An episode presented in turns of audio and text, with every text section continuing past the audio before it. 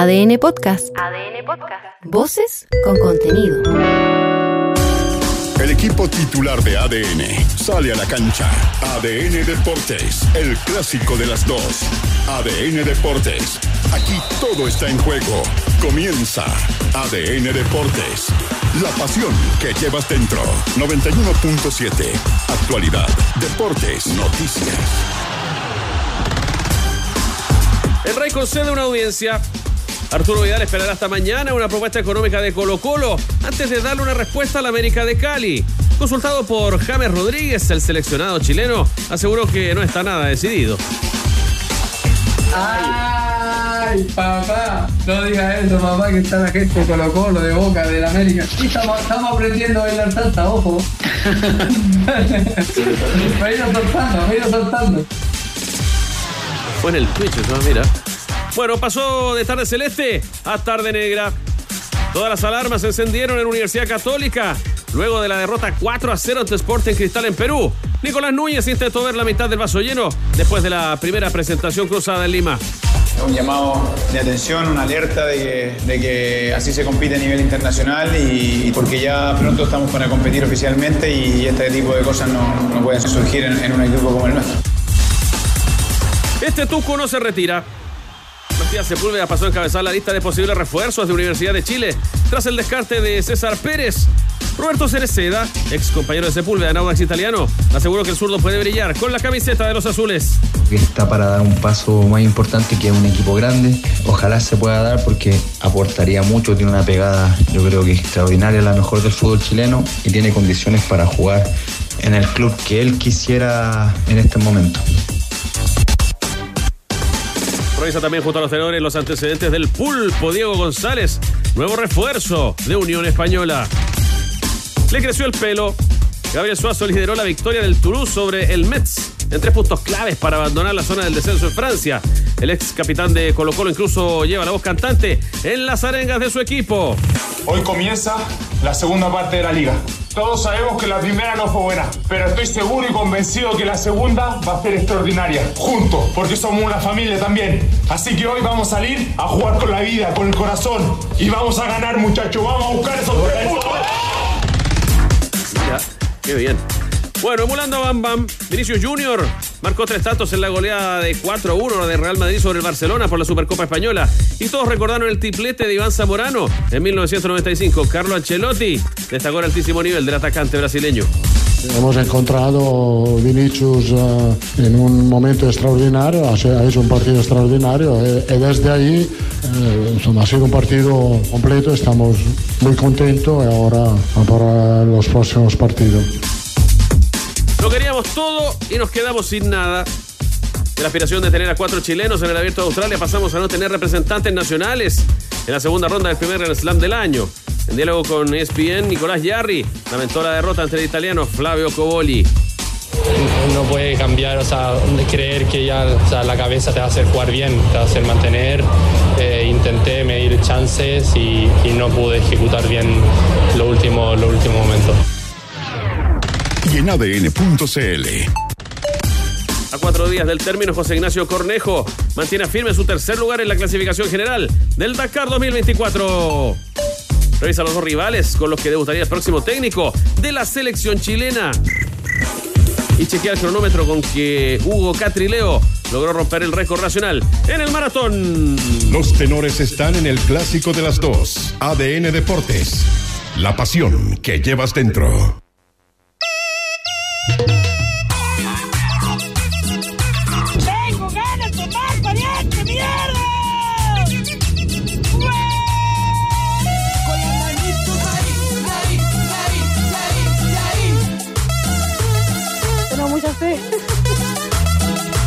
Medio sed.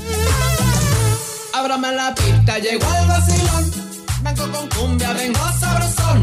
Levanten las manos, todos los No se toma en horario laboral. Eran calzones abajo. Esta noche. A tomar. Creciendo. Y tú Me voy a tomar ahora. A tomar y a comer. Vamos a seguir tomando. Te va a gustar. Melón con vino. Melón con vino, Bueno, así se llama esta canción en el Día Nacional del melón con vino. Así saludamos los tenores a esta efeméride junto a la música de los perros chatos. Los perros chatos, da buen nombre para esta banda. Que le da la bienvenida a Jorge Mago Valdivia, a nuestro Hola, soprano, Lo que no Cordero, logro es eh, linkearlo con la efeméride. Oh, tranquilo, Chupete. Bienvenido también. Pancho Zugarret, todo el equipo de producción. Y la pregunta de cajona. ¿Han tomado melón con vino? Yo no, fíjate. ¿En serio? No. ¿En la playita? No. ¿En algún carrete? Yo nunca he tomado melón con vino. Oye, nunca. ¿En serio? Mentira, mentira. Lo juro, lo juro por mis hijos. O sea, vino que con nunca fruta he mil tomado veces, melón pero no con melón. Ya. Sangría.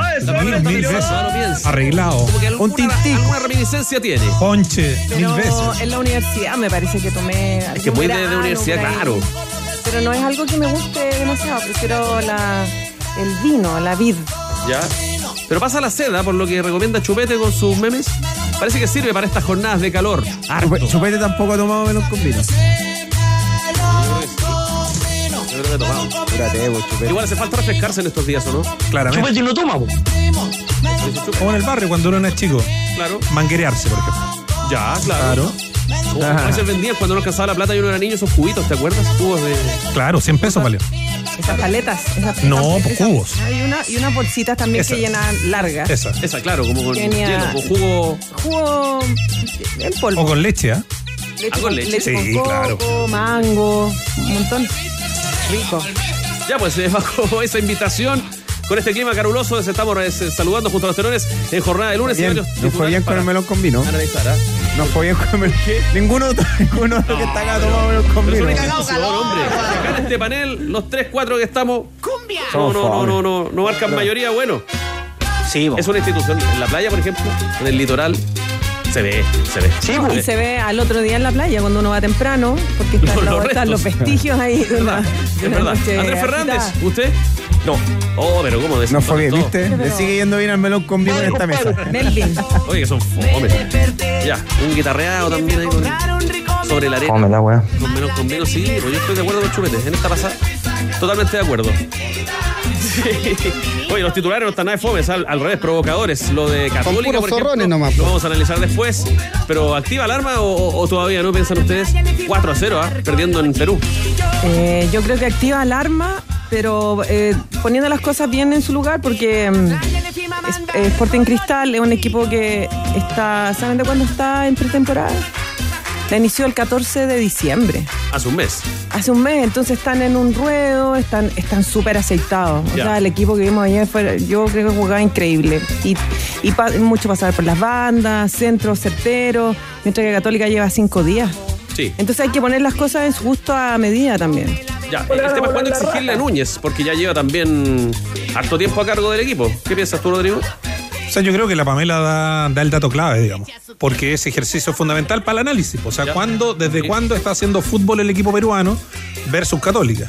Ahí claramente hay un hándicap importante. Jorge lo puede acreditar como, como exfutbolista profesional respecto de lo mucho que cuesta al comienzo, ¿no? Cuando está el trabajo mucho más puesto en lo físico y que te toca ya un partido con todas las de la ley, obviamente no está fino, ¿no? La motricidad todavía no está, la coordinación, falta eh, un equipo que también ha tenido algunas incorporaciones.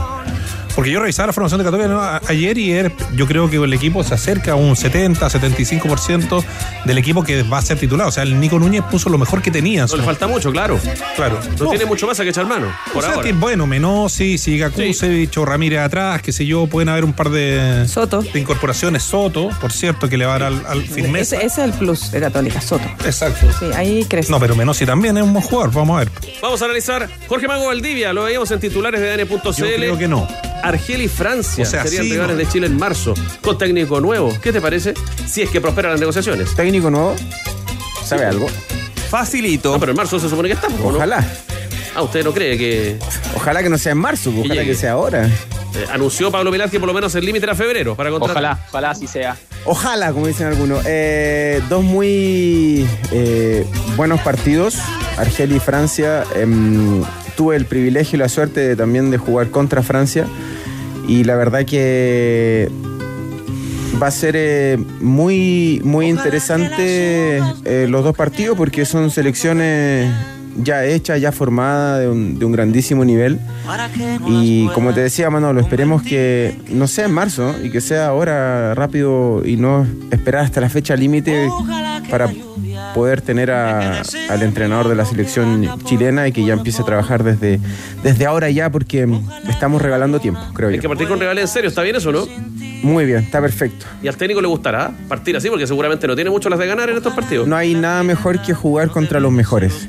Y si vamos a jugar con Francia, eh, es una selección eh, que viene de ser finalista en el último mundial y en el anterior había sido campeón. Entonces eh, creo que cualquier técnico eh, prefiere, más allá, ¿cierto?, de que muchos podrán decir, uy, hay que empezar con, con rivales de, de menor eh, jerarquía o de menor peso o que te exijan menos, pero yo prefiero siempre jugar... eh, ya, desde ya, contra selecciones que te hagan ver tus debilidades.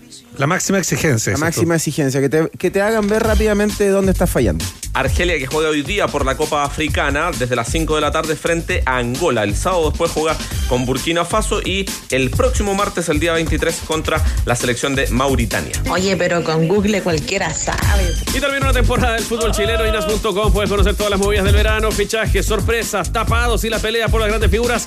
As.com es pasión. Y atención, tenores, porque tenemos fichajes nosotros también de último minuto. Posta rosada a 7,498 pesos. Lomo centro, cerdo importado a 3,998 pesos. Y trutro entero importado a 2,198 pesos. Qué rico. Doña Carne se la juega este verano con algo rico, pues sí, para ti. Carne, Doña.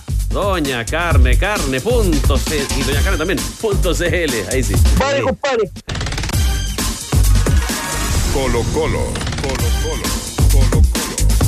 Bueno, hay harto que contar de Colo Colo que está de pretemporada, pero sin duda las miradas se detienen en Arturo Vidal, que hasta el sábado conversamos con un colega colombiano aquí en ADN, eh, tenía pareciera todo servido en eh, Cali para desplazarse hasta la América de Colombia.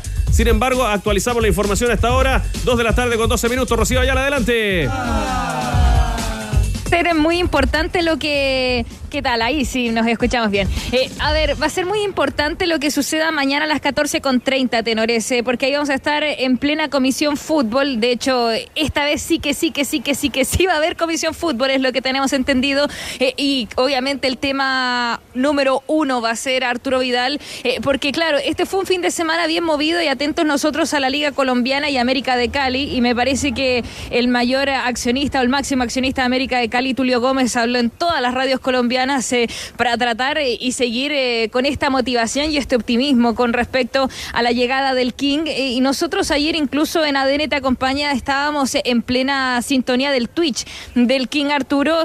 Se le consultaba la posibilidad de ir a Colo Colo y él dijo, no, de Colo Colo no se me ha acercado nadie, están de vacaciones. Y después, claro, las conversaciones se tenían que ir por el lado de su representante, que en esta jornada, este día lunes, Fernando Felicevich tenía una reunión importantísima, eh, con Tulio Gómez, que reitero es el máximo accionista de América de Cali. Entonces, claro, daba la sensación de que se iba a vestir de diablo, de escarlata, el rey Arturo. Incluso eh, ustedes eh, también lo decían el fin de semana, esta cadena rápida que daba ofertas, un 50% para todos los que llegaran con la camiseta eh, de América de Cali para celebrar, ¿no? Que el rey se ponía la corona, haciendo alusión a Arturo Vidal.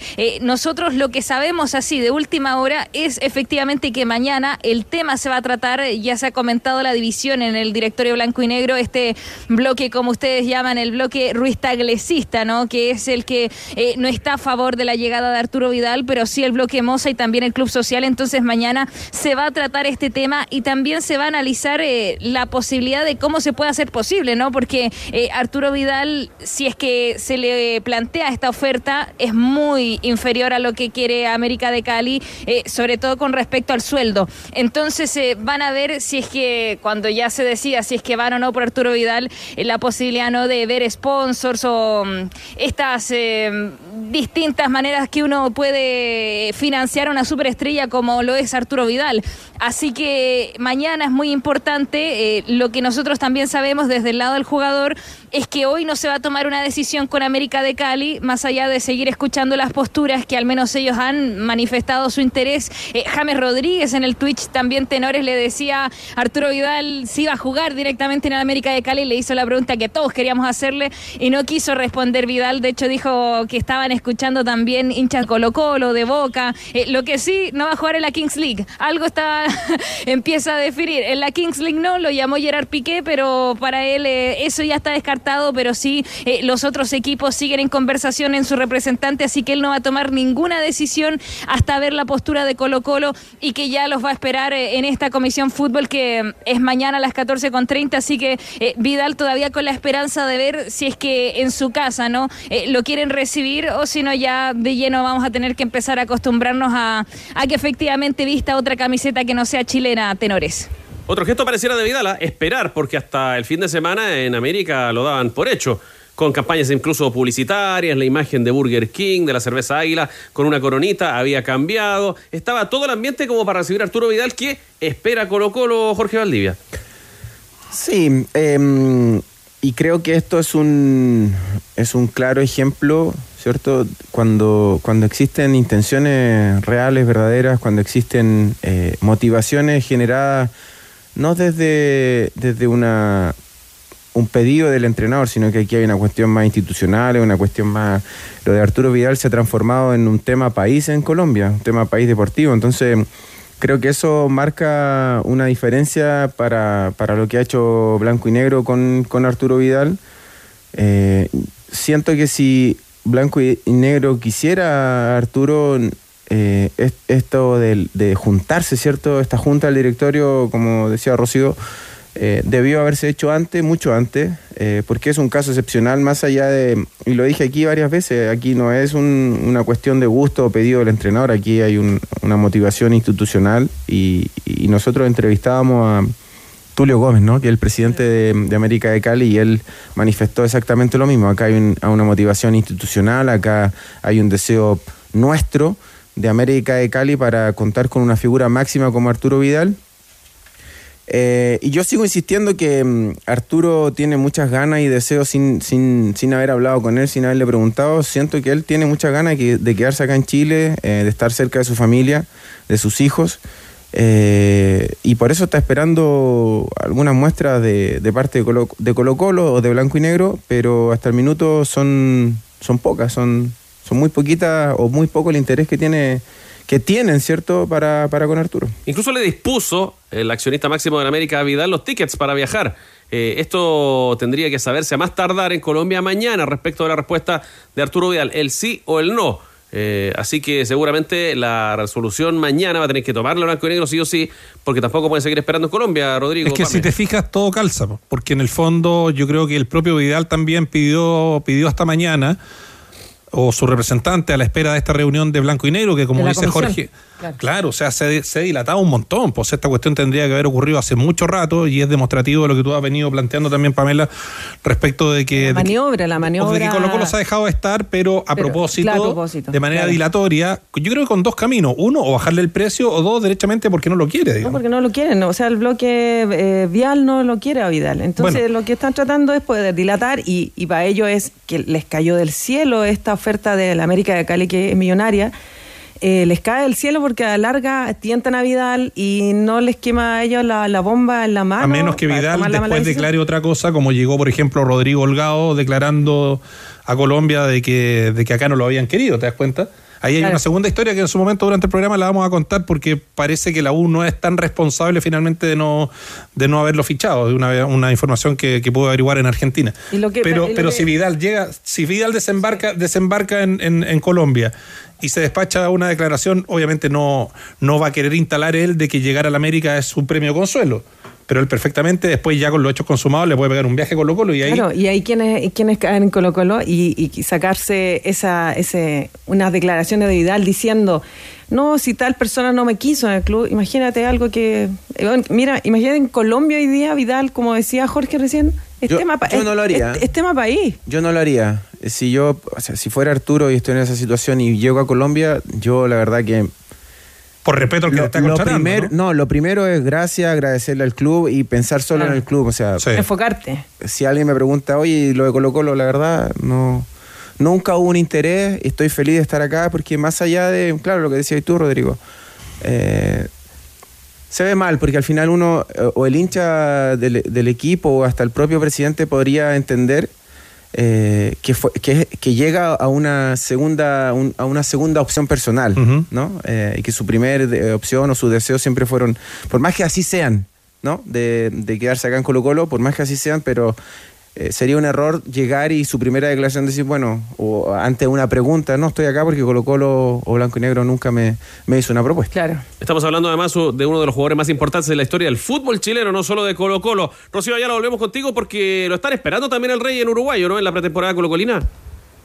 Sí, ya vamos a estar dando detalles de lo que ha sido esta pretemporada en Uruguay. De hecho, un clima bien extraño, con mucho calor, pero también eh, mucho viento, como es costumbre en Montevideo. Eh, es curioso porque en el aeropuerto el que tomó la palabra fue Esteban Pavés, a quien escuchábamos en vivo y que él le abría las puertas completas, no solamente de la pretemporada, sino también del Monumental, por eh, contar con un jugador de esa trayectoria. El mejor de la historia, decía Pavés, el capitán de Colo Colo, Arturo Vidal, pero los otros futbolistas han sido más cautos, no han querido meterse quizás tanto en cuanto a esta posibilidad de repatriar al King. Hoy día fue el caso de Pablo Parra, quien estuvo en conferencia de prensa en Uruguay y se le, eh, se le consultó, por supuesto, esta chance, ¿no? Si se imagina jugar con Arturo Vidal. eh, Destacó el currículum, pero obviamente no quiso tomar la pelota. Él sabe quiénes tienen que tomar estas decisiones, así que acá está la palabra de Pablo Parra. Sí, eh, Vidal, un jugador, solamente tú tienes que mirarle la, la carrera, que es lo que, lo que ha hecho, pero eso ya no depende de mí, no depende del, no depende del, de- del técnico, solamente tiene que verlo la dirigencia, el presidente y nada, pues si, si llega, bienvenido. Ha sido el sentir de los jugadores, ¿no? Al unísono respecto de la bienvenida que le darían a Arturo Vidal en una pretemporada que nos dejaste metido. ¿ah? Parece que ha tenido algunos sobresaltos. Sí, eh, por ejemplo, otro jugador que también se refirió a Arturo Vidal fue Eric Wimber, que en la misma línea, ¿no? No depende de mí, es un tremendo jugador, pero habrá que ver lo que dicen los dirigentes. Así que ese es el discurso eh, que ha tomado el plantel de Colo Colo, excepto Esteban Pavés. Esperábamos hoy día que hablara Jorge Almirón, tenores, pero bueno, lo escucharemos seguramente mañana post partido eh, ante Rosario Central. Esta pretemporada ya va en el quinto día. Eh, estamos muy atentos a las novedades de Colo Colo porque ha hecho diferentes trabajos Almirón, eh, sobre todo físicos. De hecho, eh, obviamente en la pretemporada eh, el mago nos puede contar más cómo uno busca, ¿no? En el tema físico, fortalecer los músculos, seguir buscando esta activación, pero también han tenido distintos escenarios. Principalmente donde están ah, haciendo trabajo con balón se llama Goodland, que es un colegio. Ahí es donde se está moviendo Colo Colo, un lugar em, eh, que está en Montevideo, pero que en realidad se ve bien alejado, que no se ve con mucha mu- mucho tránsito de personas. De hecho, los más cercanos a los jugadores son unos caballos que están eh, siempre acompañándolos. Eh, Es un, es un panorama bastante campestre el que tiene Colo Colo a la hora de entrenar. Estuvieron también en la playa eh, haciendo trabajos en la arena. Eso, sí, ahí están los caballitos. ¿ah? Eh, en, la arena, obviamente, lo destacaba Ramiro González, que esto también es distinta a la superficie, les requiere más esfuerzo, por lo tanto, es uno de los trabajos que han hecho. Y también en el Parque Franklin Delano Roosevelt, ahí en medio de la naturaleza, entre los árboles, este era cerca del Hotel Sí. Eh, en este parque, tenores improvisaron arcos, estaban. eh, parecía un grupo de amigos que fueron al bosque a, explorar y empezaron a entrenar. Eh, es algo que ha destacado el torto a paso también, el poder estar en contacto con la naturaleza. Así que eh, ha sido bien espiritual también esta pretemporada. Pero reitero, estos trabajos han sido enfocados más que nada en lo físico, la circulación de balón cuando han tenido la posibilidad de tener la pelota y en los porteros eh, cortar centros, se ha visto mucho eso también y algo que nos llamó la atención, por ejemplo, en algunas imágenes Brian Cortés eh, está con unos elásticos de, palo a palo evitando que él pudiese salir, digamos, enjaulado en este arco eh, para tener que poner más fuerza a la hora de, cortar centros y también de enfrentarse a los futbolistas que que van de cara al arco. Así que parte de los trabajos que ha hecho Almirón, eh, pero reitero, en una, en una onda bien mística en realidad de cómo han destacado sus jugadores. Ya, vamos a ver eh, cómo llega también, ¿ah? Colocó este partido con Rosario Central. Habrá que ver cada, cada cuánto eh, está trabajando ya este equipo. Tenía alguna duda con Campas, pero seguramente trata también más rodaje que el cacique. Así que a poner ojo. Eh, eh, palabras finales, ¿algo más que contar? Sí, porque escuchemos una más de Pablo Ah, Parra eh, con respecto a lo que es este Colo Colo, estos desafíos que tienen, porque ya van conociendo a Jorge Almirón, el técnico de los salvos, eh, empiezan ya a, a reiterar este discurso que es un equipo que lo tiene que ganar todo, que no puede dejar nada al azar, y estos amistosos que ya los vamos a repasar, pero que comenzamos con Rosario Central, eh, es eh, el puntapié inicial de un año que tiene que ganarlo todo Colo Colo, acá está la palabra de Parra. Bueno, la verdad que tú no puedes criticar a, un técnico que, está recién empezando. Es un proyecto largo para, para él. Él está- solamente está viendo, está conociendo los jugadores acá para poder, entre comillas, pedir refuerzo donde se puede reforzar mejor. Y sabemos que mañana, mañana nos toca un partido amistoso donde, donde tenemos que ganar, como sea acá los, los partidos amistosos son oficiales también y Colo Colo tiene que salir a ganar como sea, en cualquier que sea amistoso, oficial, en todos lados tiene que Colo Colo salir a ganar. Vamos a ver, pues, eh, y en qué pie, ¿no? Con un técnico que viene llegando hace algunos días, con un equipo que está recién comenzando a practicar. ¿No corre un riesgo parecido al de Católica mañana el cacique, muchachos? Vamos a ganar, pues, vamos a ganar. Es que ahí está el, el único pero en relación a lo- al partido de Católica, porque uno, claro, ya vamos a hablar de Católica, pero, pero un 4 a 0, por más que el otro equipo lleve, te, te- una ventaja en relación a los días previos al partido de pretemporada, eh, sigue siendo un 4 a 0 lamentable. eh, eh, es, es complicado para, para la continuidad, ¿cierto?, de una pretemporada, por más que sea amistoso, pero igual duelen. Ojo que duelen esos partidos.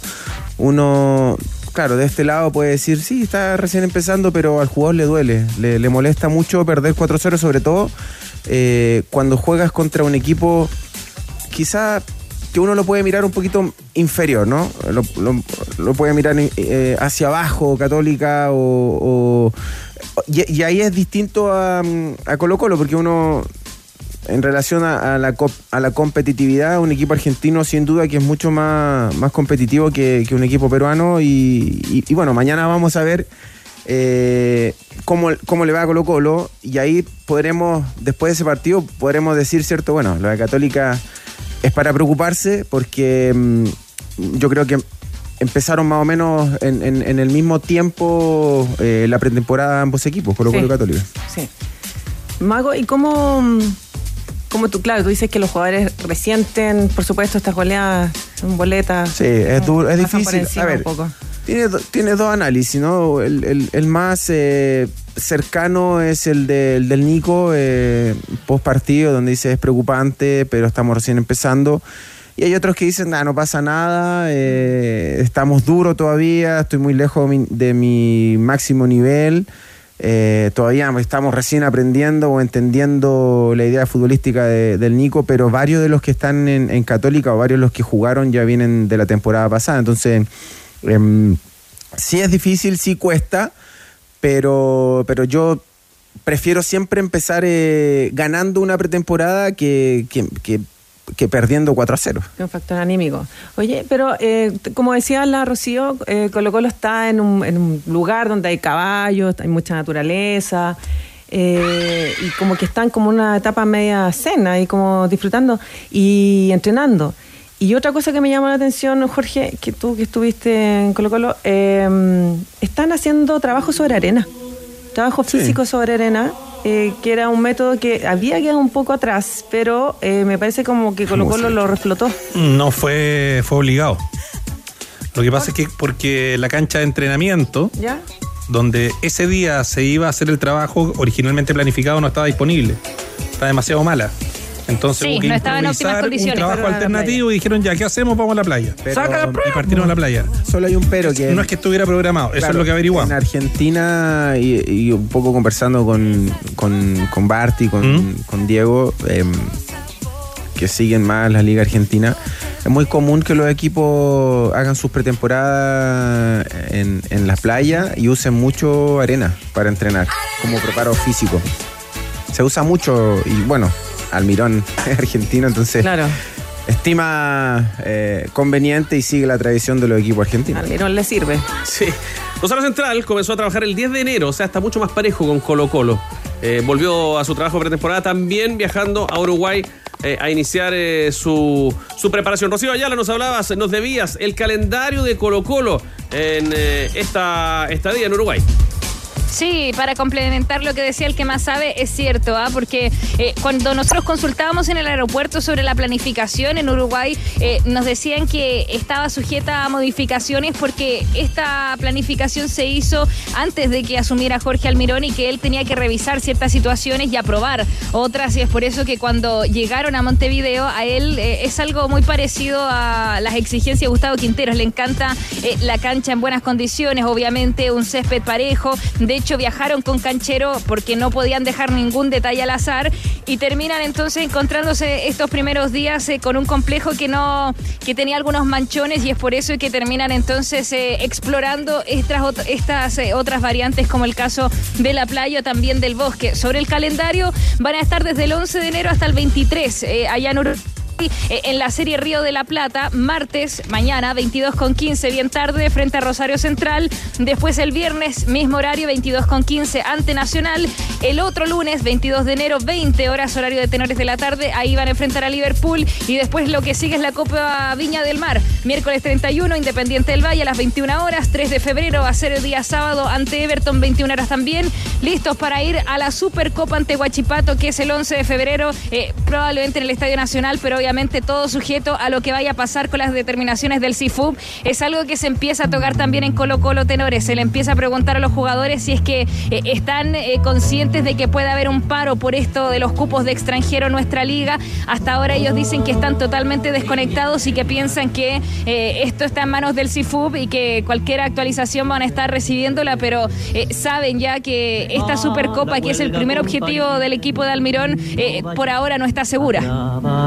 Bueno, hay que seguir atentos y seguramente, claro, se van a enfocar primero en lo de ellos. Eh, vamos a replicar, ¿ah? está bueno este ejercicio del calendario Rocío en ADN.cl para que el hincha colocolino eh, sepa qué viene en materia de partidos para su escuadra. Abrazo grande. Abrazo, tenores. eh, ¿Quieren eh, un probable? Ah, ¿lo tienes? Sí. Para mañana. A ver. Miren. A ver, a ver, a ver. A ver, eh, lo que nosotros hemos podido reportear, eh, que ha hecho varios movimientos, pero así dentro de lo que uno puede, eh, como un promedio, ¿no? De lo que podría presentar mañana ante Rosario, vamos a estar eh, siguiendo reporteándolo, pero Brian Cortés, que se queda en Colo Colo, el portero que sigue siendo el titular de Colo Colo, la línea de cuatro, por derecha, el tortapaso, Maxi Falcón, Alan Saldivia y Eric Bimber. Esa línea defensiva eh, sigue por ahora eh, en Colo Colo defendiéndose, así que Almirón la va a mantener. Medio terreno, la posibilidad de que esté César Fuentes, Esteban Pavés y Leo Gil. Y arriba vamos a estar atentos a lo que pase con la delantera, que es donde más dudas tiene, porque a Carlos Palacios le gusta jugar de extremo izquierdo. Eh, lo han visto centralizado y también moviéndose por la banda. Eh, Pablo Parra y Marcos Volados eh, son los que han estado ahí trabajando, pero también existe la chance de que prueben un 9 más calado, como el caso de Leandro Venegas o Darío Lescano. Así que arriba es donde más dudas tiene, pero eh, defensa y medio terreno me parece que es algo muy similar a lo que veíamos con Quinteros. Súper reporteado en el equipo de ADN Deportes. Sí, lo vamos a comprobar porque vamos a transmitir ese partido también. ¿ah? Mañana 22-15, Rosario Central, Colo Colo, aquí en ADN Deportes. Ahora sí, punto suspensivo a la cobertura del cacique, chío. Abrazo, tenores. Y una, algo, un, detalle de Colo Colo, eh, el 9 eh, está peleando, por supuesto, Lescano con Venegas. Y es Venegas el que está ganando hasta el momento la pulseada para hacer el 9 en los entrenamientos. Y día de la tarde Almirón estaría parando ya el equipo que va a jugar mañana. Sí, y otro datito que también lo, lo pimponeamos a esta hora con, con Rocío por interno, es que Colo Colo está liberando en este momento los dólares para pagar esta tarde ¿Ya? la comisión a los representantes Ah, de ¿verdad, Solari. Está pendiente eso, claro. Está pendiente, pero está en curso, porque Colo Colo asumió la derrota. Esta es una derrota legal, entre comillas, de Colo Colo. El pibe de Oreo. Hizo, hizo la gestión con el banco, está liberando los dólares y se debería cursar el pago en la tarde. Cosa que eso se acredite ya en las primeras horas de mañana y Colo Colo está en condiciones de inscribir nuevos jugadores, que es una cuestión fundamental, ¿no? Otra Hasta- razón por la que no se podía resolver lo de Vidal el fin de semana, por ejemplo. Sí, Claro, no, pero, pero podías conversar con él. Claro, claro. claro, claro, y, y avanzar en la redacción del contrato y una pila de cuestiones. Claro, pero sí, no, no, no pero una sí, una definición, parcialmente. me ¿eh? Yo creo que la definición perfectamente no es incompatible, pues, Manolo, porque tú- yo creo que tú puedes tomar un acuerdo de directorio o un acuerdo con el jugador, un acuerdo con el representante, Previo. ponerte de acuerdo en las platas y la firma es un protocolo, si que te diste en la mano, está, ya está, ¿no? Ahí adentro, claro. Exacto. Es verdad, a mí me pasó. No se firme. No, no pero es verdad, verdad. A ¿Te mí pasó, me pasó, no? me pasó. Yo cuando vuelvo a Colo Colo, eh, conversé con Guede, con Aníbal, que era... Que El presidente de la época. Claro, el presidente, y teníamos todo ya arreglado, solamente faltaba la firma y, y yo seguí en el, en- en- con mis entrenamientos previos a la firma de- del contrato. Ahora, yo siempre creo que cuando hay interés es mucho más fácil. Mm. Si no hay intereses, eh, en este caso está claro y es evidente el interés que muestra Arturo para, para llegar a Colo Colo, pero del otro lado, si, si hay, es poquito. Si hay interés, es muy poco. Insuficiente. Y eh, bueno, eh, cuando tú llegaste a Colo Colo, Jorge, era Aníbal Musa que tenía gran interés en que tú volvieras, hicieron un plan para repatriarte, ¿recuerdas? Eh, no, fue más un interés de Pablo. Claro, Fue Una y- iniciativa de Pablo Guede y después Pero se vieron, Siguió- se vieron- Mentira. no, no, pero se vieron fórmulas para que tú volvieras, ¿cierto? Eh, Es que, a ver, lo de las fórmulas siempre lo, lo hablan y lo, lo comentan, ¿no? Pero eso le corresponde más al representante y a la institución. Yo, cuando, el jugador cuando dice sí y arregla eh, lo económico, Claro. ya está. El resto, de, de qué manera eh, se llega a ese acuerdo económico, eh, lo tiene que resolver la dirigencia, el representante del jugador. El jugador aceptó lo económico y ya está. ¿Qué- ¿Cómo llegas a, cómo llegas a, a- a- a lo económico, a tu sueldo? Son otros los entes Claro. encargados. El jugador dice sí y ya está. Pasa que ahora Aníbal Mosa, ni- Aníbal Mosa ni siquiera ha tenido la posibilidad de poner en la comisión de fútbol, porque no hay comisiones mañana, y mañana va a ser por Zoom. Aníbal Mosa está en el sur. Él tampoco ha podido ahora decir, mira, mi plan para traer a Vidal y para llegar a un monto que le satisfaga al jugador es este. Y tampoco ha podido hacerlo. Yo no he negociado con nadie. Y él quería buscar fórmulas, eh, por ejemplo, ya contar con los 50 millones de, de la salida de Castillo, del colombiano Castillo, que es, Sí. es dinero que, que entra a la caja. Y también pensar en, en- en auspiciadores que pudieran eh, soportar el, el sueldo Vidal para que tampoco se viniera por poco dinero. Y eh, buscar fórmulas, eh, por ejemplo, eventos que se hagan con los mismos auspicios, con los auspiciadores, llevar a comprometer a Vidal a ciertas, eh, a ir a ciertos eventos, a ciertos lugares. Pero todo eso que se puede llegar cuando hay ganas y cuando está la intención de que el jugador esté, no lo ha podido hacer Aníbal Mosa. Y esa es una frustración de él porque él quiere tener a Vidal, a en, en- en Colo Colo, traerlo, eh, siente que eh, es un jugador eh, histórico y que Colo Colo necesita que él cierre su carrera en el club. Es lo que Yo no puedo esperar eternamente Sí, tampoco. se ha preparado en Colombia, de hecho. Estoy cansado, jefe. Tu retro excavadora piden un cambio. Entrega tu antiguo equipo de cualquier marca y si cumple con los requisitos, llévate un equipo CAT nuevo. Pagando solo la diferencia. Conoce bases y condiciones en finning.com. Finning tu socio de confianza. Vamos a ordenarnos. Andrés Fernández, primero, comentemos por qué tenemos las camisetas disponibles junto a ti. No las que están en el panel, ya vamos a ir con esas. Gentileza tienda Tifosi, porque lo primero para nosotros siempre es la labor solidaria. ¿Arturito se podrá girar o está con tortícolis? Exhibimos eh, la camiseta Ahí viene. de Iván Zamorano. ¿Ya? Acá, del Mundial de Francia 1998. Levántalo un poco más para que se vea la firma de Bam Bam. Exactamente, aquí la vamos a. Déjame levantar. decirte pa' tú. Ahí está. Ahí está. Para que. que, Arturito, eh, te vean- enfoque bien. Exactamente, vean que es la firma de el delantero, el ex delantero de la selección chilena. Y esta también es una joya. ¿eh? La camiseta de Joshua Kimmich, el jugador de la Ah. selección alemana, el número No, 18 atrás y el nombre del jugador, el apellido. eh, Que intercambió con Jambo Seyur. Exactamente, con nuestro tenor. eh, Esa me gusta. Están, están los parches, ¿ah? El parche de la FIFA. Es de Real Camiseta. de Real Eso- eso es la- mentira. La inscripción de la, mm, Del partido. partido, 10, eh, 22 de junio del 2017 en el Kazán Arena, la Copa Confederaciones Una joya. de Rusia. Y la, el parche ahí del, Del Copa- torneo, de la Copa de la Exactamente. Confederación, exactamente, y de la FIFA. pago Y todo esto para llevar a nuestro buen amigo Héctor, que sabemos sufre un cáncer al colon grado 4 con metástasis al pulmón, al hígado. Eh, necesita más de 2 millones de pesos al mes para financiar sus costos médicos. Eh, su ISAPRE, es cierto, le renovó su cobertura, pero tiene una gran incertidumbre por el futuro. Deuda de 12 millones de pesos con el hospital ya. Debió vender su furgón escolar, su esposa Fabiola. Se atrasaron con el dividendo de su casa, perdieron 10 años de pago. No, tiene, tiene de verdad severos problemas nuestro amigo Héctor y por eso estamos subastando de la siguiente manera este par de joyas que tenemos en la mesa de los tenores, Andrés. En el más 569-7772-7572, el WhatsApp de ADN, el piso, 200 mil pesos cada camiseta para recibir las ofertas. Donde también escribió Julián, pero para contarnos de un eh, accidente en la ruta 5 Sur, cortada de sur a norte por accidente con volcamiento a la altura del, puente Putagán, en la eh, región del Maule. Para que esté at- atento a la gente que está en sintonía, que tome las providencias del caso. Ya, la de Kimmich y la de Zamorano se van entonces en nuestra subasta solidaria con los datos que ha Andrés. Voy a pasar un consejo y tú me explicas por qué tenemos la, a la UI Cobresal en la mesa de los tenores. Mundo, la internet fibra más rápida de toda Latinoamérica es la conexión oficial de Lola Palusa 2024. Conecta con la fibra, conecta con la música. Mundo, tecnología al alcance de todos. Hoy se cumplen 35 años del día que la Universidad de Chile bajó a segunda división luego de empatar 2 a 2 ante Cobresal en el Estadio Nacional. 15.079 espectadores y los goles de la U fueron anotados por Álvaro Vergara, Jorge Pérez, mientras que Sergio Salgado anotó los dos tantos del conjunto de Cobresal. Dirigió aquí el partido Iván Guerrero. Nos acompaña esta camiseta gracias a Tienda El año en que se inician las protestas. Con 2S, nuestro buen amigo David Marambio, el editor de camisetas. Colaborando con eh, este hermoso panel eh, junto a los tenores. Si disfruta esta temporada como más te gusta, encuentra todo lo que necesitas para refrescar tu hogar con el nuevo especial verano de Easy. Llévate todo en ventilación, piscina y camping a los mejores precios. No te lo pierdas, Easy. Renueva el amor por tu hogar. Stop, pare, pare. Claro, porque Gabriel Suazo está siendo protagonista en Francia, en el Toulouse, porque lideró la arenga de su equipo en la previa del partido ante el Metz, encuentro que finalizó con la victoria del equipo del chileno por 1 a 0. Así hablaba el ex eh, volante de Colo Colo. Dos cosas. Lo primero, hoy comienza la segunda parte de la liga. Todos sabemos que la primera no fue buena, lo tenemos claro. Pero estoy seguro y convencido que la segunda va a ser extraordinaria. Porque los miro y confío en cada uno de ustedes, muchachos. En cada uno de ustedes. Lo que hacemos en la semana, confío. Y lo segundo, el mister hoy está con nosotros. Acá. Nace su hijo.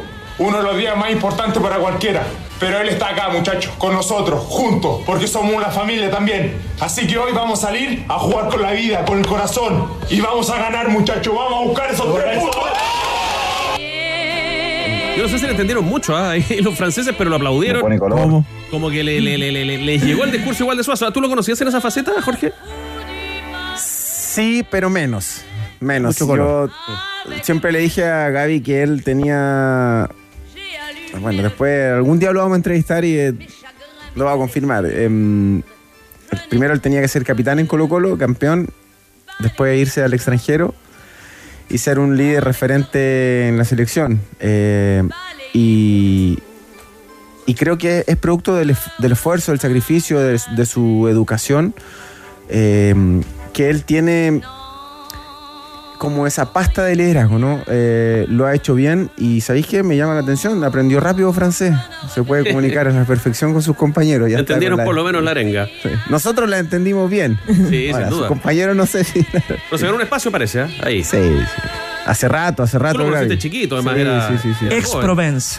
Sí, sí. La verdad que es, es todo mérito de, Flora, ¿cómo de se va? Gaby.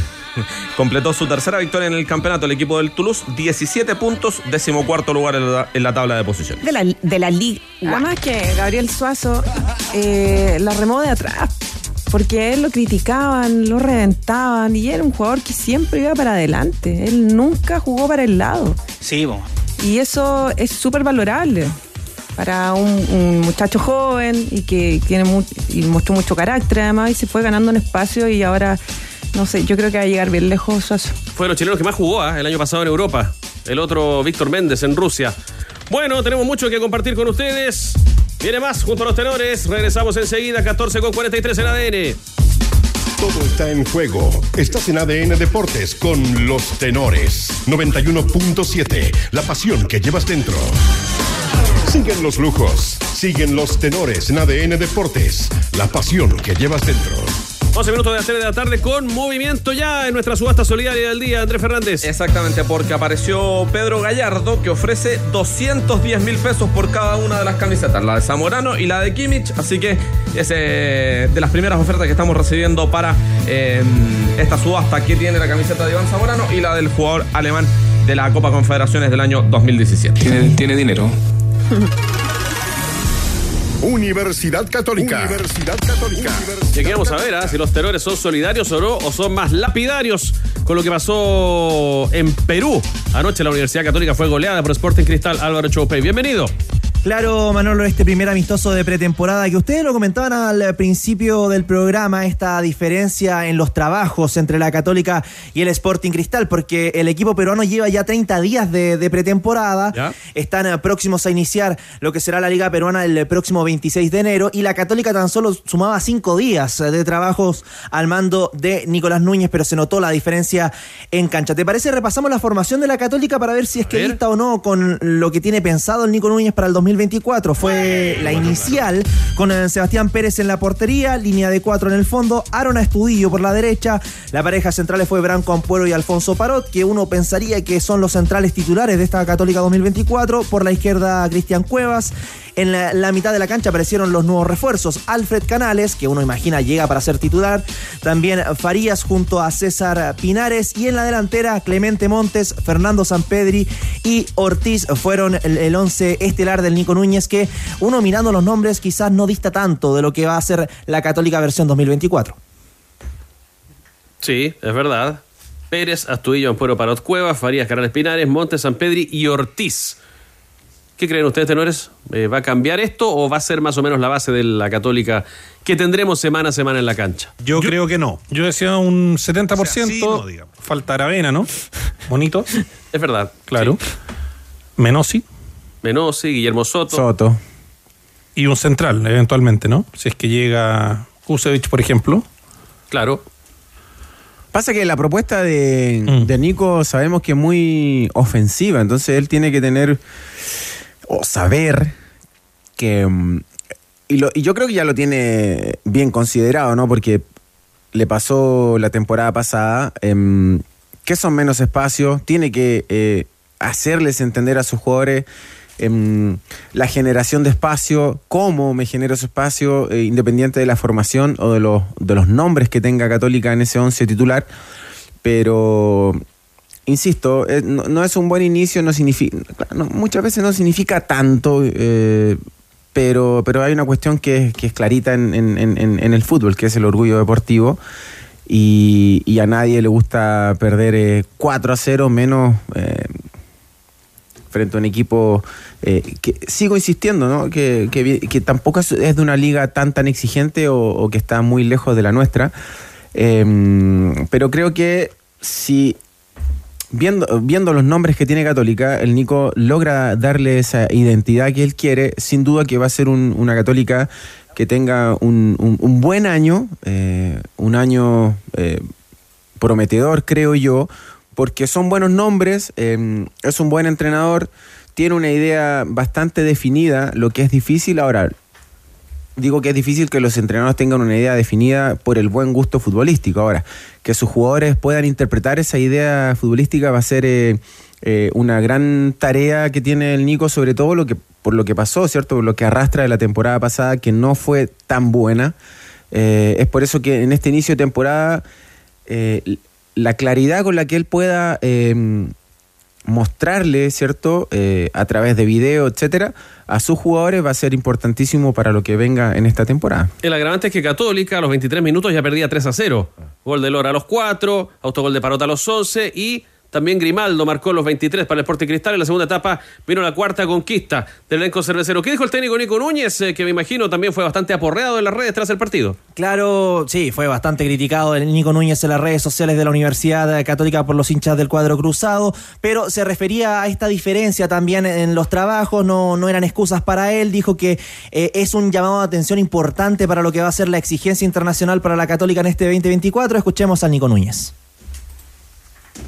Lo primero es que nos va a servir muchísimo. Sabíamos que, que podía haber una diferencia con respecto a ritmo, a dinámica, porque recién hace, Hace una semana nosotros volvimos a los trabajos y a los exámenes eh, médicos. Corríamos este riesgo, pero preferimos esto de, de venir a competir, asumir este riesgo con las diferencias que, que implica el hecho de, de estar en rodaje como un equipo que, que se nota que el mes y medio de trabajo lo hicieron pesar dentro de la cancha y a nosotros nos va a servir muchísimo desde el llamado de atención que necesitamos todos para, para hacerlo mejor y sobre todo el hecho de que pase ahora en estos inicios nos, nos ayuda y nos tiene que remecer para que, para que volvamos a, a competir como, como debe un equipo de Universidad Católica. Es que hay una imagen también. Yo- o, o no se empaña tanto a estas alturas, eh, Pamela Juanita Cordero. Mira, lo que me pasa con Nico Núñez, que me pasó con el partido de ayer, es que no vi respuestas en él como técnico eh, ante el vendaval que se estaba viniendo encima a Católica. Y, y esa respuesta de él, que es como él pone su mano de técnico, que como él va resolviendo los problemas que se van generando en la cancha, eh, es lo que tampoco le vi la temporada pasada. Entonces, yo no sé si realmente Nico Núñez tiene eh, la, la competencia completa para poder dirigir a Católica con, con estos jugadores. Era un buen técnico en Magallanes, pero yo no, no, no sé por dónde darle la vuelta para que sea, eh, para imaginarme que Católica pueda tener un buen campeonato. Bueno, ahora va a llegar eh, Guillermo Soto, que es un extraordinario lateral. eh, ya sube Católica un plus, eh, el ataque por las bandas que es tan necesario para poder llegar al, al gol. Se empieza a nutrir ya a los, a los puntas, eh, a centrar. Eh, y con, el goleador también que llegó, eh, puede encontrar algunas cosas, pero yo, de verdad, yo siento que Nico Núñez no logra el poner su mano ni dar vuelta ni resolver problemas que se provocan en la cancha. En una temporada además donde él va a poder confeccionar el equipo a su manera. Recordemos que llegó el año pasado, eh, una vez que se fue Ariel Holland. ¿Hasta cuándo se puede esperar esta Católica para que muestre algo, Rodrigo? Eh, ¿Cuánto rato más? Es que yo creo que, a ver, lo, lo que se plantea acá es muy cierto. O sea, un 4-0 te saca confianza, te, te deja, te deja, no digo knockout, pero te deja, te deja así tambaleando y, y bueno, es difícil de procesar. O sea, yo creo que es fundamental jugar otro partido luego y como dejar atrás este mal recuerdo. Pero el problema que yo veo es que si en el próximo amistoso las dudas se acentúan, Católica no experimenta una mejora futbolística, esto se puede ir complicando. Y este lunar o este punto negro que, que- que vimos con el 4 a 0 podría transformarse realmente en un problema. Yo creo que por ahora no es un problema todavía, porque hay un contexto muy claro de un equipo que recién está volviendo. Yo le decía al mago, al final, bueno, eh, nos fuimos pa- para otra materia, ¿no? Pero yo cuando te preguntaba, Jorge, respecto de cuánto te perjudica digamos, futbolísticamente, estar recién, recién en contacto con la pelota después de, de una pretemporada donde fundamentalmente el trabajo fue físico. Un partido exigente ante un equipo que tiene ventaja eh, respecto tuya en, en términos del, del trabajo futbolístico. Ahí ah, Tiene se nota la diferencia, ¿no? Tiene porque ho- hoy en día eh, lo que marca la diferencia, y y no, no, lo, no, lo, no lo decimos nosotros acá, sino que es, es ya sabido, em, lo que marca mucho la diferencia es el aspecto físico. El aspecto físico, el aspecto, el aspecto físico em, es un, es un, un, ente medidor, por así decirlo, ¿no? Eh, regula mucho lo que el desarrollo de- del partido. Eh, cada vez es más físico, cada vez los detalles, ¿cierto? Se resuelven desde lo físico. Claro, no, no, no, Católica no es el Madrid, por ejemplo, que tiene un, un Vinicio Junior que te puede resolver un partido que está complicado o que hay igualdad de condiciones físicas. Eh, pero, pero insisto y creo y mantengo eh, que es un 4 a 0 que, que no te deja bien parado, no te deja bien parado. Más allá que Católica tenga 5 o 6 días o una semana solamente de entrenamiento, em, pero hay cuestiones que que uno las puede controlar dentro del partido. Y si sabes que si sabes que llevas una semana eh, solamente de entrenamientos eh, no puedes verte tan mal o tan expuesto y Católica con sí lo- se vio expuesto Sí, la Católica pudo haber administrado el partido de otra manera. de otra tú. manera, claro. Ahí tienes que mm, em, saber, ¿cierto?, tus limitaciones. ¿Tus limitaciones cuáles son? Bueno, llevamos pocos días trabajando físicamente y futbolísticamente. eh, entonces tenemos que eh, armarnos o prepararnos de una, de una mejor manera. Yo digo dentro del partido, dentro del partido, porque ahí es donde eh, Católica se vio mal y ahí debió haber un, cambio en ese minuto. A ver, nosotros no- 1-0, 2-0, 3-0, tiene que existir rápidamente ese cambio y mm, está bien. eh, yo entiendo lo, lo- lo que dice el Nico, nos superaron, fueron mejores, eh, nos sirve, es lo que se dice después de un partido que lo pierdes 4-0. Pero, pero ya en el próximo, si lo vuelves a perder de igual manera, te, te vas quedando sin, sin argumentos. Vamos enumerando algunas cositas. Eh, Álvaro, por ejemplo, la reaparición del Nico Castillo ayer. Entre todo lo malo, una noticia saludable. Sí, porque ingresó en el segundo tiempo, hizo dupla de ataque con Fernando Sampedri. 729 días del último partido de Nicolás Castillo oficial. En aquel entonces fue en el año 2022. ¿Ya? El mago estaba en cancha. ¿En serio? En ese partido. En el Necaxa. ¿Qué partido era? Fue derrota 4 a 0 frente al Monterrey. Ah. No, no fue un buen resultado, pero fue el último partido del Nico Mira. Castillo eh, en, en el fútbol profesional y ayer eh, hizo el retorno. ¿Cómo lo recuerda, Mago? O- Si es que se acuerda. Sí, me acuerdo, entró... El no, Nico fue titular ese partido, Fue ¿no? titular. Fue titular, sí. ¿Lo dijiste recién? No, no, no. Fue titular, fuimos los dos titulares. Eh, pero hicimos muy poco, tanto Nico como yo hicimos muy poco porque mm, em, el equipo de Seba, Sebastián Vega estaba en ese equipo y el profe, el Vasco Aguirre, fueron muy superiores, muy superiores. Nos dominaron todo el partido, pudimos hacer poquitas cosas. Ahora al Nico le sirvió para... yo creo que a él le sirvió mucho porque después de mucho tiempo volví a ser titular eh, en México em, y creo que él ahora, y lo dije acá, tiene que vivir una etapa muy, muy propia de él, disfrutar cada día, disfrutar cada entrenamiento, cada minuto que tenga la opción de jugar, que la aproveche. eh, así que es una buena noticia para él y, lógicamente que si él estando bien físicamente, eh, olvidarse de jugar a la pelota nunca se va a olvidar. Es un goleador.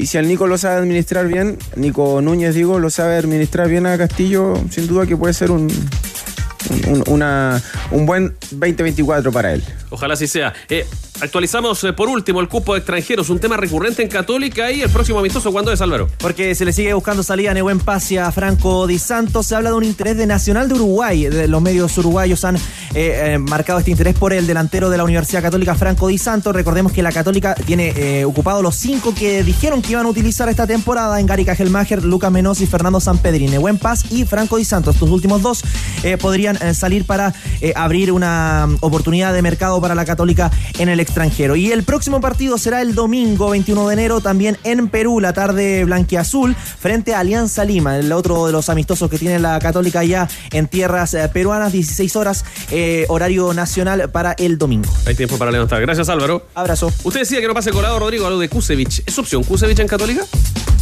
Un pequeño tapado, eh, se le acaba el tiempo a Católica, pero, pero están intentando tenerlo. Eh, en su momento hubo sobrepoblación de, de zagueros centrales en Católica y había falencias en términos de la configuración del plantel y la ausencia de volantes, pero, pero es alguien que, que Católica vería con muy buenos ojos para, para efectos de un eventual regreso. ¿ah? Estuvo en el Curitiba de Brasil. Sí, señor. La temporada pasada. ¿Ustedes sabían que Hyundai cuenta con una flota de camiones a hidrógeno que lleva más de 6 millones de kilómetros recorridos en Europa?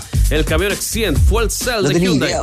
Sí, en serio. Es líder en tecnología en hidrógeno en el mundo, chupete. En tecnología sustentable Hyundai la lleva Hyundai. Camiones y buses marca de calidad mundial. Una empresa indumotora. Estamos la subasta. Francisco Escudero ofrece 250 mil pesos por la camiseta de Kimmich, pero Pedro Gallardo escuchó esta situación y dijo: Mejoro la postura, 255 mil pesos por la camiseta de la selección alemana de la Copa Confederaciones del año 2017. Recordar que también podemos entregar eh, por interno los datos para que la gente apoye a Héctor en el caso que no puedan participar por las camisetas en el WhatsApp de la amistad, el más 569-7772-7572.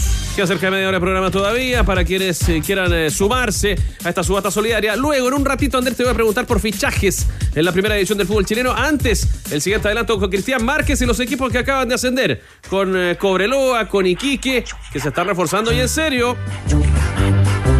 Tras ocho largos años, Cobreloa volvió a la primera división, razón por la cual los loínos se están reforzando hasta los dientes. De la mano del renovado de T. Emiliano Astorga, los naranjas están conformando un plantel para competir en la máxima categoría del balompié nacional. Hasta la fecha son el equipo con más fichajes del país. En total son 11 las incorporaciones ya confirmadas. El portero Nicolás Avellaneda, el defensor Diego González, los volantes Mario Sandoval, Juan Leiva y los trasandinos Agustín Mulet y Marco Borgnino. En la delantera se sumaron Francisco Arancibia, Byron Monroy, Cristian El Plancha Bravo y el uruguayo Gastón Rodríguez, mientras que el zaguero argentino de 20 años, Marco Campañaro, está a detalles de concretar su préstamo a Calama desde Newell's Old Boys de Rosario. Pero los loínos no se quedarán ahí, ya que fue el mismo Milano Astorga quien confesó que esperan más refuerzos para completar el plantel que viajará a Argentina a realizar la pretemporada. No, todavía no se ha cerrado. Hemos pedido dos jugadores más, un volante y un lateral izquierdo. Y estamos en eso, están, estamos tratando de, de que puedan llegar a acuerdo los jugadores que hemos visto y para completar eh, el plantel y ya viajar tranquilo a pretemporada. Por su parte, los Dragones Celestes han confirmado ocho refuerzos para este 2024. Se trata del portero Daniel Zapa, los defensores Luis Casanova, Ronald de la Fuente y Jonathan Andía, los volantes Agustín Nadruz, Fabián Espinosa y los atacantes Rubén Farfán y Lázaro Romero. Este último llega procedente de Deportivo Riestra, donde anotó 14 goles en 34 partidos de la Primera Nacional Argentina y además consiguió un histórico ascenso a la primera categoría. Contento, muy feliz de, de poder formar parte de esta, institución. Me ha recibido muy bien. Noto mucha alegría en el plantel, que eso es buenísimo, yo creo, a la hora de arrancar un torneo y un campeonato. Y, creo que, se lo ve bien, se lo ve metido y, vamos a ir por buen camino. Vine a, a acoplarme al equipo, a tratar de, de dar lo mejor. Eh, obviamente en lo individual tratar de, sumar de donde me toque, tratar de, de, poder convertir para obviamente ayudar a mis compañeros, al cuerpo técnico y, y a, que el club siga creciendo y, soñar, soñar con, con, clasificar alguna copa. Deportes Iquique también oficializó la continuidad de Diego Fernández, volante que retorna al norte tras permanecer a préstamo en O'Higgins durante las últimas dos temporadas. Todo está en juego. Estás en ADN Deportes con los tenores. 91.7. La pasión que llevas dentro.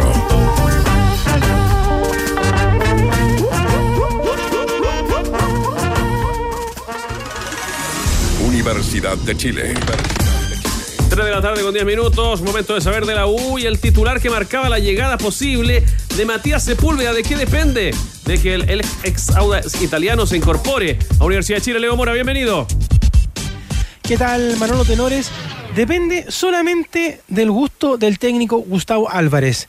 Esto porque, como decíamos, al finalizar la semana, eh, el técnico por ahora se quedaba con eh, Luciano Pons, con Lucho Pons, para cerrar hasta ahora el plantel. Pero esta semana que viene, que estamos comenzando el día de hoy, es clave. Ya terminó la primera parte del trabajo de Universidad de Chile en el CDA, por la tarde se retoman nuevamente los trabajos, pero lo que llegue al final de esta semana es importante, porque recordemos, como ya lo hemos marcado, la U tiene un partido amistoso. Juega con Unión Española en Santa Laura, todo lo que es horario, venta de entradas, se va a saber mañana cuando termine ya esta reunión entre la Unión, el club organizador y la delegación presidencial, pero lo futbolístico es donde el técnico tiene que revisar todas las fichas que tiene en el romántico viajero de cara a esta temporada que ya está por comenzar. ¿Por qué? Porque en estos momentos él dice, a ver, es necesario que llegue Sepúlveda a la Universidad de Chile, esta negociación la estaba llevando a cabo la dirigencia de la Universidad de Chile, Manuel Mayo. Ellos le dicen, tenemos esta opción de que llegue Sepúlveda, hemos avanzado mucho en ese diálogo, en el acuerdo económico, en todo, pero el técnico dice, a ver, aquí no hay que traer jugadores por traer, tenemos que revisar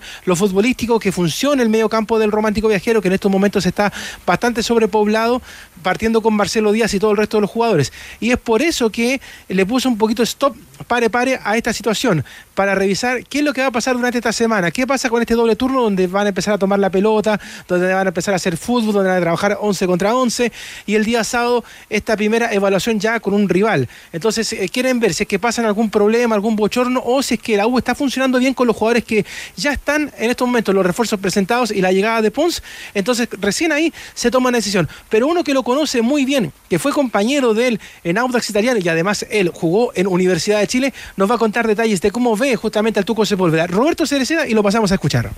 Mira, ojalá Matías pueda llegar porque a Universidad de Chile porque yo creo que en su en su aprendizaje, en lo que lleva jugando fútbol, él ha ido quemando etapas, ya quemó su etapa de formación en, en O'Higgins, llegó una, una etapa agua italiano en la cual ha madurado bastante y ahora yo creo que está para dar un paso más importante que es un equipo grande. Ojalá se pueda dar porque aportaría mucho, tiene una pegada yo creo que extraordinaria, la mejor del fútbol chileno y tiene condiciones para jugar en el club que él quisiera en este momento. Pero el tema de ir quemando etapas en Chile primero, me parece perfecta, así que ojalá se pueda dar porque condiciones tiene de sobra. Se la jugó a Cereceda completamente. Eh, una señal antes, ¿ah? un guiño que podría ser relevante. Se despidió en sus redes sociales Sepúlveda de ex italiano, así que está ahí a disposición del mercado ahora para quien quiera ficharle. ¿Será la pegada la mejor del fútbol chileno, como dice Cereceda, Pamela Juanita Cordero? O sea, por lo que le hemos visto, sí, tiene muy buena pegada, pero claro, Cereceda fue su compañero, sabe cómo, cómo le pega, la técnica que utiliza, puede ser. Eh, yo, la verdad, me gustaría saber eh, en realidad a qué posición llegaría certeramente a ocupar qué falencia Matías eh, Sepúlveda. Porque la U tiene a Marcelo Díaz, tiene a Renato Cordero, que a mí me parece que es un extraordinario jugador, un proyecto joven. ¿Ya? O sea, sí, pero es, él es extraordinario. Eh, él y Asadi deberían ser, a mi juicio, a mi juicio, los volantes de Universidad de Chile. Por ahí, Arriba, por ahí va el, por ahí va el juego. Asadi, es que Asadi puede jugar delantero, puede volantear. Claro. es- es- es- se mueve por todo ese frente, pero mm, me gustaría saber bien a qué, a qué llega, qué falencia va a suplir o va a ayudar a, a mejorar Matías Sepúlveda. ¿Dónde lo verías tú en la cancha, Mago, a Sepúlveda, en la U? Abierto, de la mitad para arriba, cerrándose con pelota dominada para rematar. ¿Cómo, cómo te lo imaginas? Em, yo creo que bien cerca de, del área rival. ¿Ya? Macetti. Pero en la posición. O sea, no creo que un entrenador, ¿cierto? Pida a un jugador y después lo haga jugar en una posición en la que él no, no se siente cómodo. Eh, yo creo que los entrenadores tienen que potenciar, fortalecer las virtudes del jugador. Y si él em, llega a la U, ¿cierto? Eh, proveniente de Audax italiano y jugando en una posición en la cual se destacó, es, difícil que él pueda mm, eh, cambiar, ¿cierto? El entrenador Gustavo Álvarez, la posición de- del jugador. Claro, después eh, tienes uno más en esa misma posición y tienes que acomodar eh, las piezas, pero, pero sin duda que es un jugador que, mm, que puede perfectamente llegar a la u- usar una camiseta de titular porque condiciones tiene y como bien lo describía eh, Roberto, eh, es un jugador que va, va para arriba, es un, es un buen jugador eh, eh, el Tucu y mm, Matías, ¿no? Y, y creo que después, ¿cierto? La posición en la que él más se siente cómodo es la que tiene que potenciar el entrenador. ¿Por qué le dirán en Tucu si es chileno? ¿Tú sabes, Leo Mora? No, la verdad es que también ahí quedé pillo con, cuando empecé a averiguar con respecto al tema de, de Sepúlveda. Vale, compadre. Tiene que ver esa relación con el Tuco Hernández en O'Higgins, sin duda. De hecho, me- me queda igual que tú, Manolo, mirando al techo con esa pregunta. Sí, no, pero, pero, pero parece que hay ahí alguna similitud respecto de cómo jugaba, claro. con el Tuco Hernández, eh, crecieron juntos. eh, pero bueno, eh, ¿cómo va a jugar esta U a propósito, resolviendo ¿no? esa interrogante del Mago Valdivia respecto de, de- de lo que iba a plantar en la cancha, Álvarez? Claro, y de hecho es un tema muy importante porque como decíamos ya empieza a hacer esta semana este trabajo con, eh, con balón, el juego táctico de la Universidad de Chile. El esquema de Gustavo Álvarez es el 4-1-2-3 o el 4-3-3 en, en simple para, la, para el equipo de la U. Mira, este es un probable onceno con lo que hemos ido viendo estos días en el trabajo. Ya lleva un poquito más de una semana la, Universidad de Chile de Trabajo. Recordemos que partió primero con los exámenes. Ya ahí hemos ido viendo algunos voces que ya el día pasado, insisto, concretaría ya esta oncena. Y hay que recordar que además hay jugadores de Universidad de Chile que no están presentes en estos momentos porque están participando del preolímpico. Pero con todo eso, mira. Anotamos esto y vamos, mira, esto es con Christopher Toselli en el arco, Fabián Ormazábal como lateral derecho, Matías Saldivia y Franco Caterol los, los centrales. Marcelo Morales cerrando la línea defensiva por izquierda. Después, en este 1-2 del medio campo sería con Emanuel Ojeda, Israel Poblete y Jason Fuentealba. Y arriba en el ataque sería Maximiliano Guerrero, Luciano Pons, que ya vamos a hablar un poquito de él, y Leandro Fernández. Este sería el esquema de la Universidad de Chile, pensando un poco en el trabajo que debería ya comenzar estos días a trabajar tácticamente y pensando en el partido del día pasado. Y le fuimos a preguntar a otro jugador ahí que también sabe algo de la Universidad de Chile y que de hecho conversó con uno de estos que hemos mencionado. Horacio Rivas, ese día de la presentación de refuerzo le tocó pasarle la posta, el testimonio y le dio algunas palabritas ahí que Ya vamos a averiguar qué nos comentó respecto a ese tema. Pero él nos dice, ¿cómo se ve esta Universidad de Chile con estos días de trabajo de pretemporada, con estos nombres nuevos, con los que ya estaban? ¿Está preparada para esta temporada? ¿Cuál es el objetivo? Acá nos responde. No, no me animaría a destacar a uno en especial, fíjate, porque creo que porque creo que todos cumplen algo importante. Hay algunos que uno por ahí le tiene más fe, lo de Franco, por ejemplo, que es un muchacho joven y que viene con toda la ambición. Me ocurre lo mismo con Ormazábal, que yo lo veo y creo que representa, y él hoy día tiene la posibilidad justamente de instalarse en, en, algo que para él lo puede hacer crecer mucho. Yo lo único que como consejo hoy día no es venir a ofrecer campeonato, es la primera necesidad y la primera obligación de los jugadores que ellos tienen que venir a aportar con, con una responsabilidad gigantesca y que de darse cuenta al equipo que llegan y con la posibilidad cierta, pero muy cierta, de que quieren revertir el camino, por la ambición y por la necesidad de saber representar muy bien lo que es la camiseta azul, la U en el pecho y la, y la necesidad de cubrir cosas importantes que en los desafíos que se vienen para este año. Ya, eh, vamos a seguir eh, haciéndote preguntas, Leo, pero antes vamos a hacer un, una parada porque no mencionaste a Marcelo Díaz en el once inicial de la UA. Curioso, porque debiese ser incluso el capitán. Y tiene razón, eh, Manolo, pero si tú recuerdas muy bien, el mismo día que se hace la presentación de Gustavo Álvarez, él, ¿te acuerdas que saca una pizarra y la muestra justamente a las redes de la Universidad de Chile? Marcelo Díaz todavía no era la opción de ser titular en la Universidad de Chile. Por eso digo que es eh, lo que hemos ido viendo un poco eh, en estos días. De hecho, la pizarra de Álvarez tenía algunos nombres inconclusos todavía que faltaban ahí eh, en ese momento. Pero mira, este era el, el, así parecía la prioridad en estos momentos en lo que era la zona del medio campo de la Universidad de Chile. Aparecía Emanuel Ojeda, Marcelo Díaz, Enzo Fernández, Mauricio Morales, Renato Cordero y después un poco más arriba. Israel Poblete, Flavio Moya y al otro lado Federico Mateos y Jason Fuentalba. Pero recordemos, y por eso lo saqué a Federico Mateos, así como dice con el tema de Marcelo Díaz, que Federico Mateos todavía se está recuperando, está trabajando con una rodillera especial. Y el caso de Marcelo Díaz, simplemente la decisión del técnico Álvarez. Leo, ¿el plantel se cierra con uno o dos jugadores más? Eso también es lo que tiene que terminar de decidir el técnico en estos días. Si tú me preguntas ahora, Rodrigo, serían dos jugadores. El volante, que ya nombramos, a Sepúlveda. Y un zaguero, ¿no? Un central más. Está claro. viendo la Universidad de Chile también esa opción, pensando en lo que vaya a pasar durante estos días. Tengo la misma información. Bueno. Un zaguero y un volante. ¿Tú querías decir algo de Pons, quizás para el broche de este despacho, Leo? Claro que finalmente ya es el día de hoy, la noche de hoy en que llega eh, Luciano Pons a nuestra capital. A, obviamente lo van a estar esperando la gente de coordinación de la Universidad de Chile, lo van a trasladar al hotel y ya mañana por la mañana en la clínica Met se hacen los exámenes y tras eso la mosquita la firma y se pone a el trabajo de Gustavo López en esta semana importante. Así que eh, le han visto bien eh, los videos, los números le siguen acompañando a Pons la ventaja que saca sobre el resto de los delanteros de la Universidad de Chile. Así que están eh, listos, esperando simplemente que arribe esta noche el eh, jugador Arturo Merino Benítez. Ahí lo vamos a ir a esperar también nosotros. Y obviamente a ver lo que pasa el resto de esta semana con esta Universidad de Chile, que insisto, vuelve ya ahora a ese trabajo con pelota que conocemos muchas veces, que hemos visto también en videos, y cómo se va a conformar este onceno pensando en el partido del sábado. Reitero para los hinchas de la Universidad de Chile, mañana hay reunión con la delegación presidencial regional y la gente de la Unión Española para ver el tema del aforo y la venta de las entradas del duelo del sábado. Perfecto. Todo claro. Día de Ponce, entonces mañana en la U, Leo. Abrazo. Un abrazo. ¿Te quieres decir algo, Rodrigo? Sí, vinculado a lo de Ponce está el fallido, el fallido arribo de Rodrigo Holgado, ¿no? Fíjate que mm, estuve averiguando en las últimas horas respecto de por qué no se dio.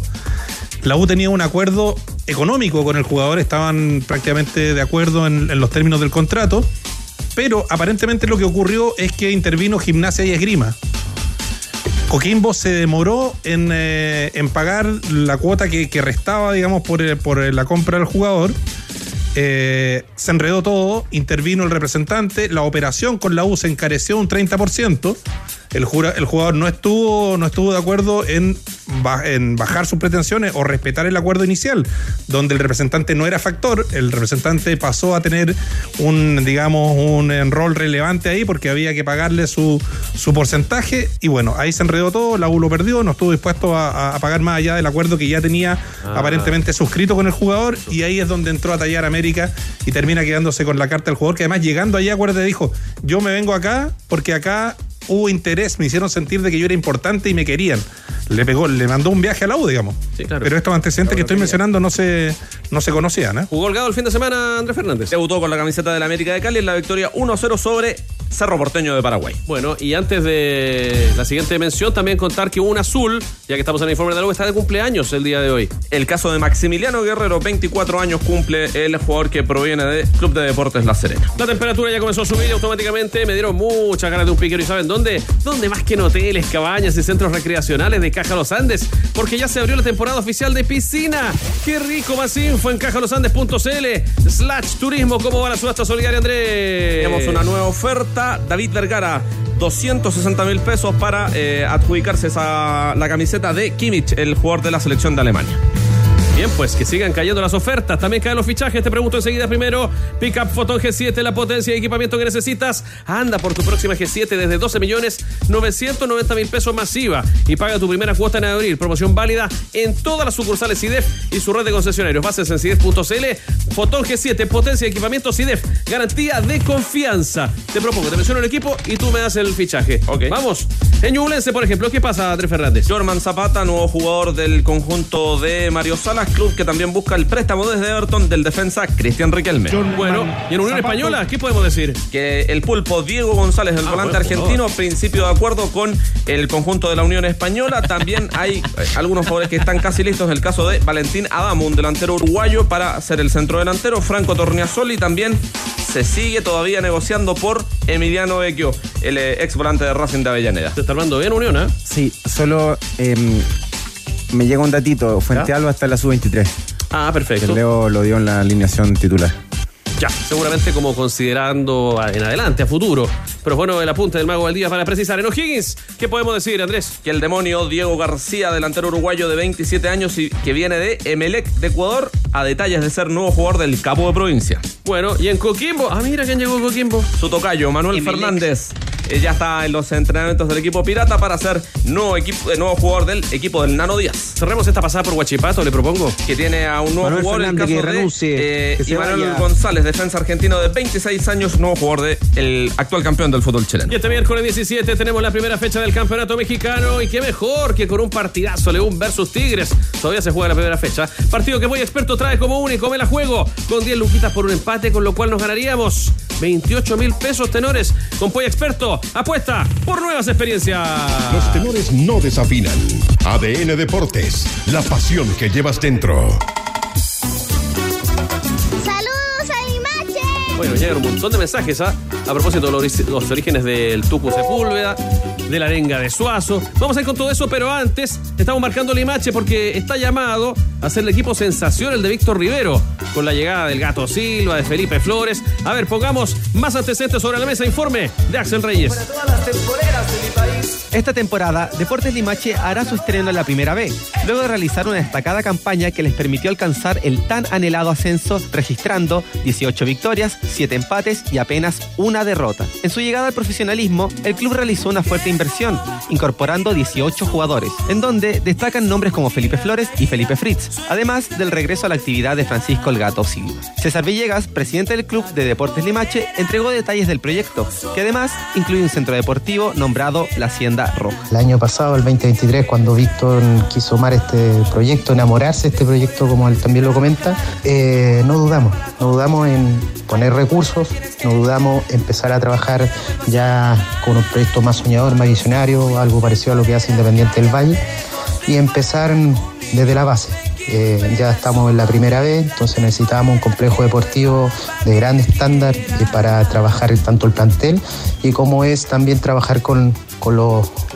con el fútbol formativo. El proyecto del conjunto limachino logró convencer al ex Magallanes Felipe Flores de sumarse a sus filas, el cual destaca todas las facilidades que el club les entrega. El club está creciendo mucho, está creciendo harto. Ya en junio, creo, julio, por ahí va a estar entregado el, el nuevo complejo con cancha de primer nivel, con instalaciones de primer nivel. Tiene todo lo que tiene un club grande de Chile, así que me pone muy contento que, que el club esté invirtiendo harto y que, y que esté dándonos todo lo que un jugador necesita para, para sacar el, máximo rendimiento de cada uno de nosotros.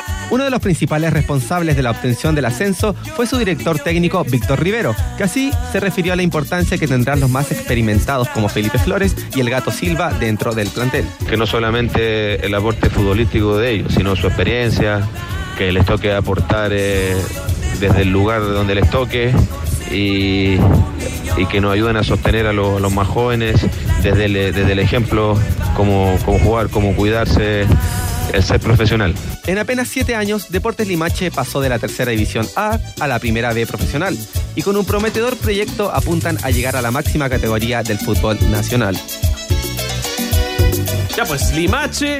¿Y quién más crees tú, Rodrigo, que puede estar ahí peleando en la B este año? Se armó bien Limache, ¿ah?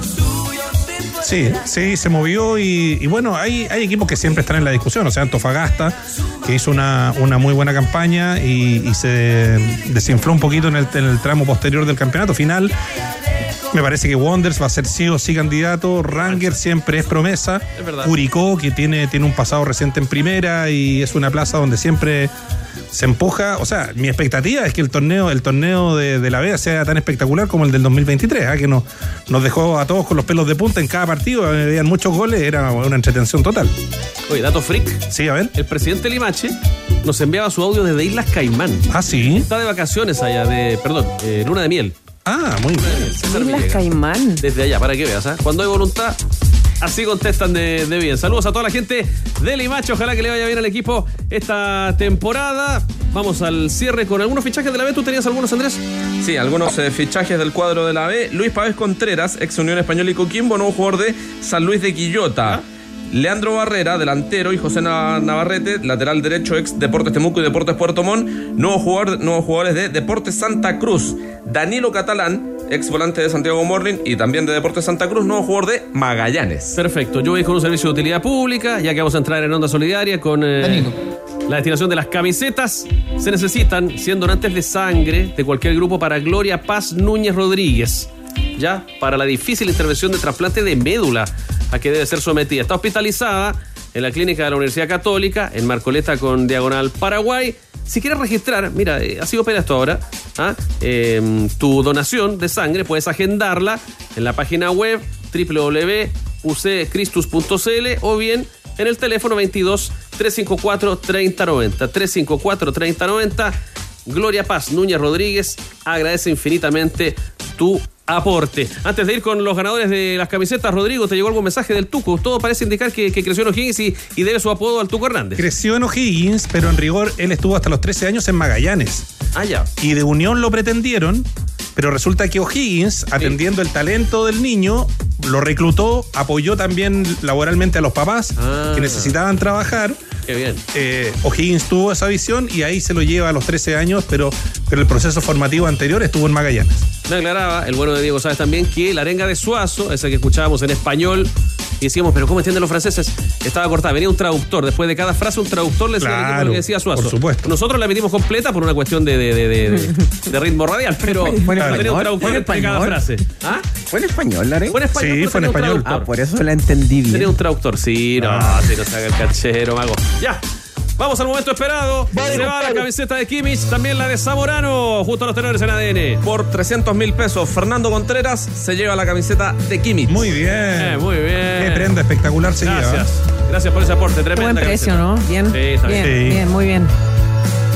Y todavía vamos a dejar a la camiseta de Zamorano ahí para que sigan participando por ella durante hoy y la jornada del día de mañana. Mañana. Ya. Se queda aquí entonces. Con los tenores Jorge Valdivia, Pamela Juanita Cordero, Rodrigo Hernández, Andrés Fernández. Les invito a despedirnos con los Jaivas porque hoy día se cumplen 21 años de la partida de Eduardo Gato Alquín. Estamos conmemorando al vocalista, líder, un referente de los Jaivas y de la música chilena. Qué noticia aquel día de verano, no lo podíamos creer. Muy joven, de la noche a la mañana. Es verdad. Estábamos de vacaciones y no Estábamos de vacaciones. Fue Ah, juntos. impactante. Que así sonaba. 15 con 32, ya viene DN Top Kia. Abrazo de gol para todos. Oye, el tenis, ¿cómo lo fue? ah? Vale la pena quedarse a escuchar. ¿Qué pasó con los chilenos en Australia? Falta un pichintum. Abrazo, que pasen bien.